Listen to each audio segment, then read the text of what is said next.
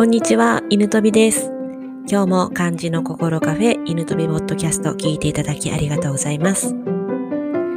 今日の漢字は音です。漢字の成り立ちとしては、針の形と口の中から何か出ている形ということなのですが、この針、針を心と呼んで、心はイコール心、心、心ですね。心から出てきたことが、心で思っていることが出てきたということで音になったそうなんですよ。これを聞いて私は思い出したことがあって、あの、私、中学生ぐらいまでは、中学生、うん、小学校に上がる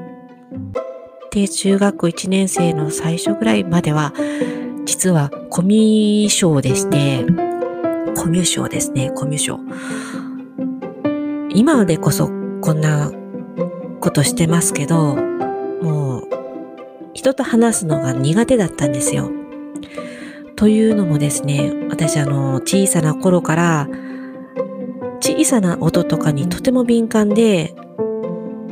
もうあの、本当人が今なんか聞こえたっていう感じの音まで聞き取れてたんですよ。で、あと、苦手だったのが、急に出る大きな音、あと騒がしい音、あの人混みとかのたくさんの人が声が聞こえるようなとこは本当に苦手で、まあ、おとなしい、おとなしい女の子だったんです。で、この敏感な耳のせいで結構苦労して、人との会話とかでも、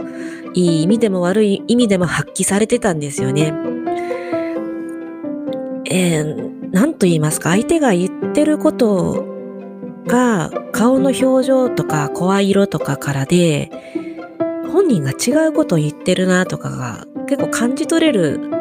子供だったんですよ。まあ、今で言えば、HSP の気質があったんだろうなと思うんですけど、例えば声では大丈夫とか言ってるけど、なんかすごく悲しい声をしてたりとか、怒ってたりとか、もうそんなはちゃめちゃなことばっかりだったので、もうどう会話していいのかわからなかったんですよね。それは子供でも大人でもあったので、本当もう怖くて会話するのが嫌でした。もうめちゃくちゃ気を使う子供だったんですよ。大人に対しても子供に対しても。普通だったら、まあ、夫婦やね、恋人になったり、親友になった時に、あの、大体の声色で、あ、今日機嫌がいいなとか、あ、なんか、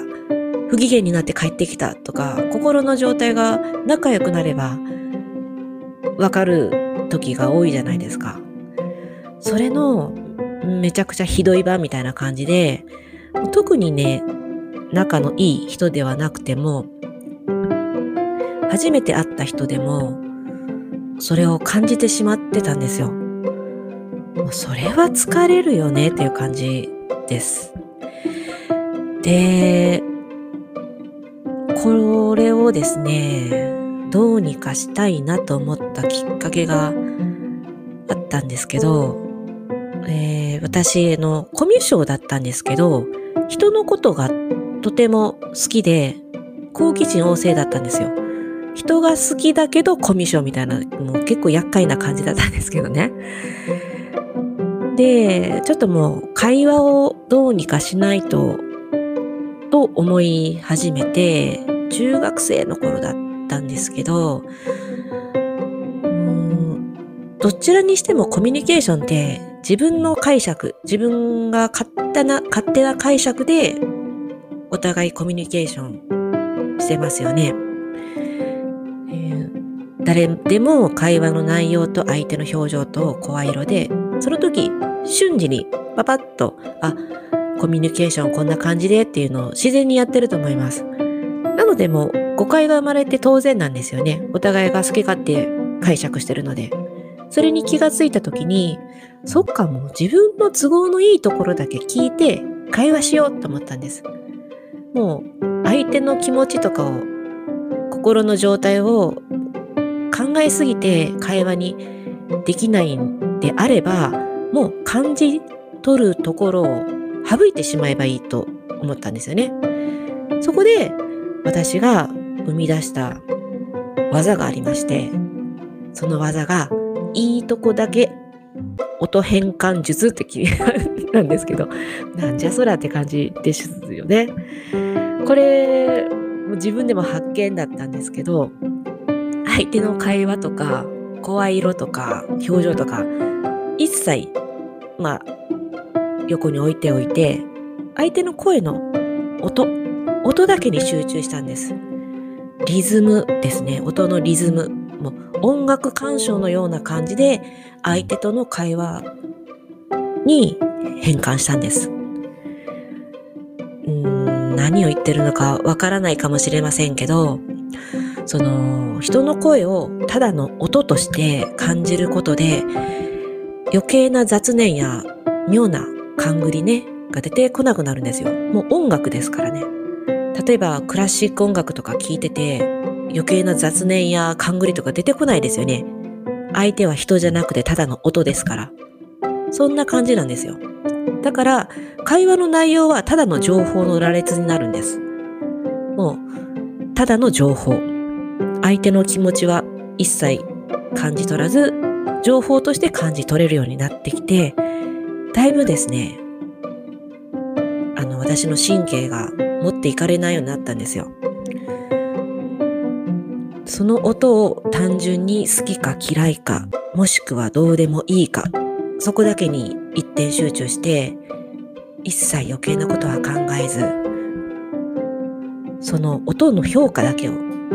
したんです。そうすることで直感で心地いいとか楽しい、怖い、寂しいとかを感じ取れるようになってくるので、会話もしやすいし、余計な気も使わなくなって、成功したんです。コミュ障改善？完全に打ち消すことはできていませんけど、今でも。今でもやっぱり、仕事中とかね、ちょっと張り詰めた状態の時とか、そういった緊張している場面ではうまくいかないこともあるんですよ。やっぱ余計な気使っちゃったりしてしまうんですけど、プライベートはですね、ほぼほぼ大丈夫になりました、これで。なんかちょっと、犬飛びさん何言ってるのかわからないと思われる方も多いと思いますが、こういうコミュ障の改善もあるんだよっていうお話です。はい、それでは今日の漢字や音でした。それではまたありがとうございます。